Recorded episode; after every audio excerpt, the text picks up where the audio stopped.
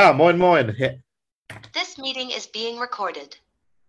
Moin, moin, herzlich willkommen. Wir reden wieder über die Fußballbezirksliga 4, unsere Bundesliga des Sauerlandes und melden uns zurück mit unserem Podcast.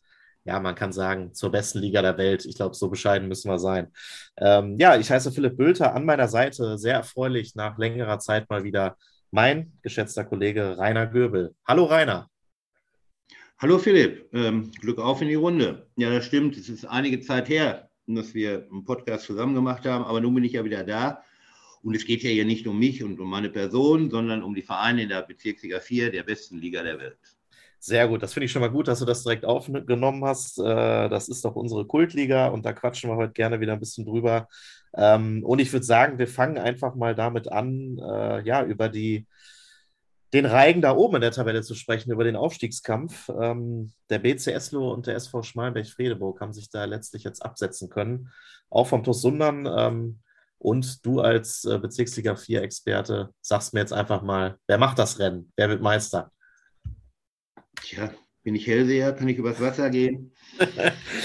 ja, wer, ich glaube, da hätten wir das schon mal erwähnt und darüber berichtet, wenn das so wäre. Ne? Aber ähm, ja, was würdest du denn trotzdem sagen? Also, wie, wie schätzt du so die Gemengelage ein da oben? Es ist ja doch ziemlich eng, geht es da zugange.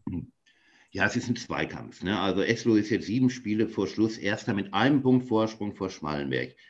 Und Eslo hat 13 Siege in Serie eingefahren. Schmalenberg stellt dagegen mit 93 erzielten Toren den besten Angriff und mit nur 14 Gegentoren auch noch die beste Defensive. Ich glaube, also die Entscheidung wird irgendwie am 28. Spieltag fallen, wenn beide Mannschaften im direkten Duell aufeinandertreffen. Und dieses Topspiel, wo sicherlich viele Zuschauer kommen werden, findet am 22. Mai in Schmallenberg statt.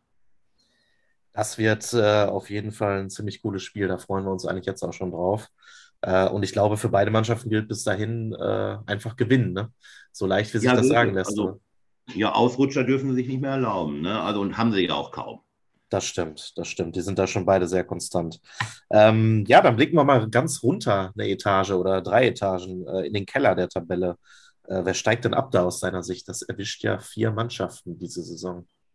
Ja, richtig. Ähm, also das ist sicherlich einfacher und ich glaube Rumbeck, Vosswinkel, Öventrop, die sehen wir in der kommenden Saison in der A-Liga Arnsberg und wahrscheinlich auch Erntebrück 2, denn die Reserve aus dem Siegerland, die hat schon neun Punkte Rückstand auf Langscheid, zehn auf Asvivu und elf auf Winterberg zwischen. Und oh. gerade am Donnerstag, da hat Langscheid mit dem 2 zu 1 Sieg in Birkelbach einen ganz, ganz, ganz, ganz großen Schritt Richtung Klassenhalt gemacht.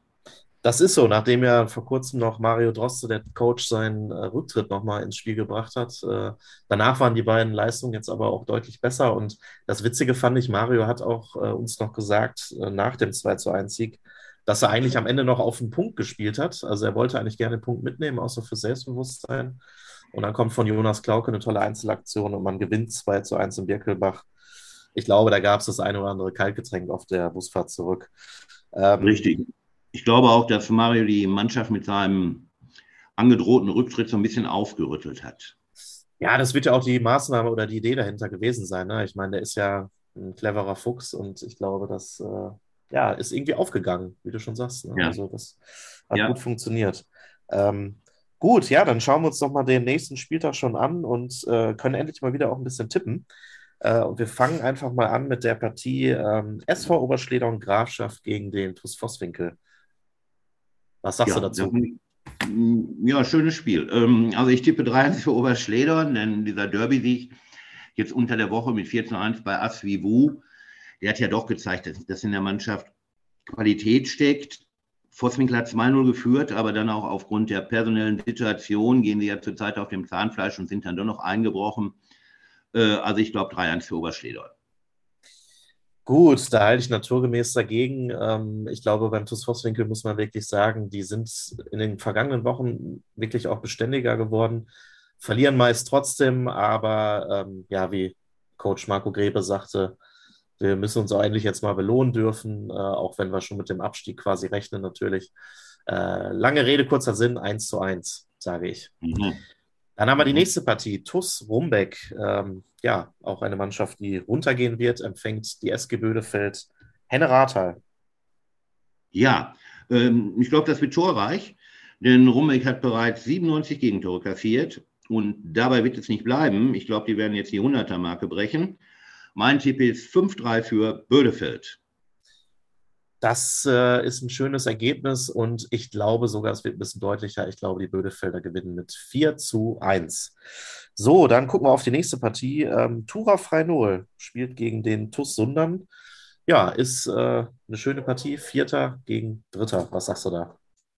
Richtig. Und ähm, ja, Freinol kann ja noch einen Titel holen. Freinol steht ja im Pokal ins Spiel. Ähm, ja, und für Sundern dagegen war eigentlich meiner Meinung nach trotz der jungen Mannschaft in dieser Saison mehr möglich, aber die haben einfach zu viele Punkte gegen die Mannschaften aus dem Tabellenkeller abgegeben und ja ja, deswegen ist man eben jetzt halt nur, was heißt nur, Dritter. Aber der Rückstand nach oben ist ja schon riesig und ich glaube, dass Tura Franola Spiel 2-1 gewinnen wird. Ah, okay. Ja, ist ein äh, mutiger Tipp, finde ich. Ähm, aber ich würde das ähnlich, ähnlich sehen mit Sundern. Also die, die haben auf Strecke da einfach nicht mithalten können jetzt mit Schmalenberg und Eslohe. Ne? Da haben sie so ein mhm. bisschen jetzt, ist so ein bisschen die Luft ausgegangen. Auf der anderen Seite muss man ja wirklich auch nochmal anerkennen, dass da sehr viele sehr junge Junge Kerle in der Mannschaft sind. Ne? Und ich glaube, ja. für die nächste Saison ist das wieder ein Kandidat für ganz oben.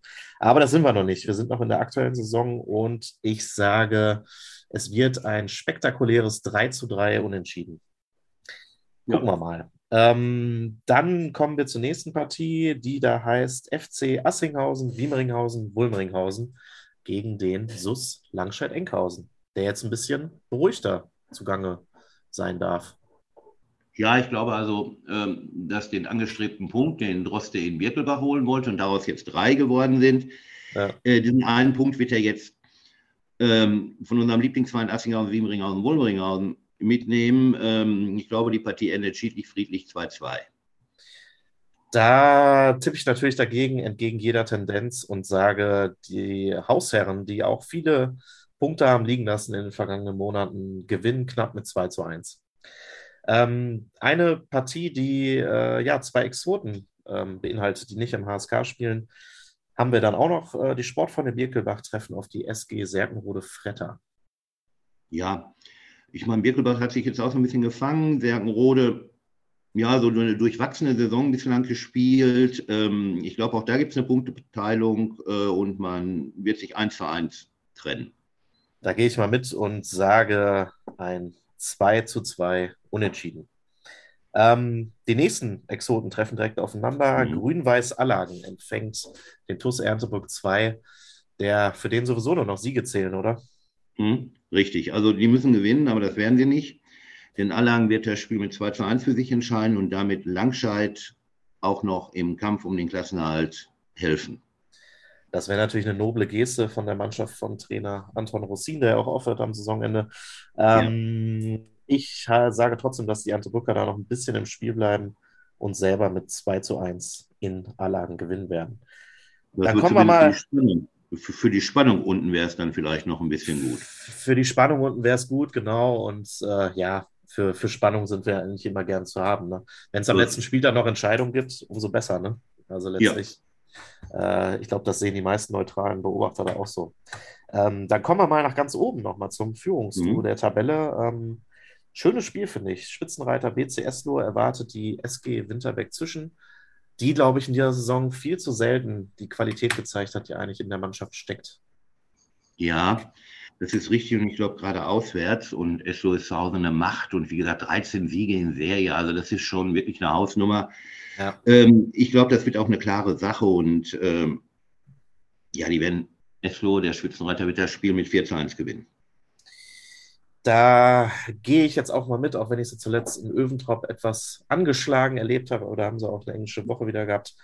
Äh, Lirum Larum, äh, der BC Eslo setzt sich mit 3 zu 1 durch. So, und dann haben wir auch noch den Tabellenzweiten natürlich, den SV Schmalenberg-Fredeburg zu Hause gegen den TuS Öventrop. Das könnte durchaus böse ausgehen. Ja, ich glaube, dass die Torfabrik ähm, wieder auf Hochtouren arbeiten wird und ähm, ich glaube, die ganze Sache wird auch sehr deutlich ausgehen. 5-1 für Schmalenberg. Ja, da will ich auch gar nicht viele Worte verlieren. Ich sage einfach mal 7 zu 0. Die Schmalberger okay. zeigen mal nochmal ihre Qualitäten. Ja, ähm, Qualitäten wollen wir dann wieder am Wochenende sehen, natürlich mit schönen Spielen. Acht Spiele erwarten uns. Wir hoffen natürlich, dass alles stattfinden kann und sind da aber eigentlich jetzt mittlerweile auch mal guter Dinge, würde ich behaupten. Und äh, ja, verabschieden uns jetzt schon wieder für unsere aktuelle Folge vom Podcast zur Fußballbezirksliga 4 und wünschen euch viel Spaß bei den Partien in der Bundesliga des Sauerlandes am Wochenende. Ja, auch von mir schönes Wochenende, Glück auf, wir hören uns.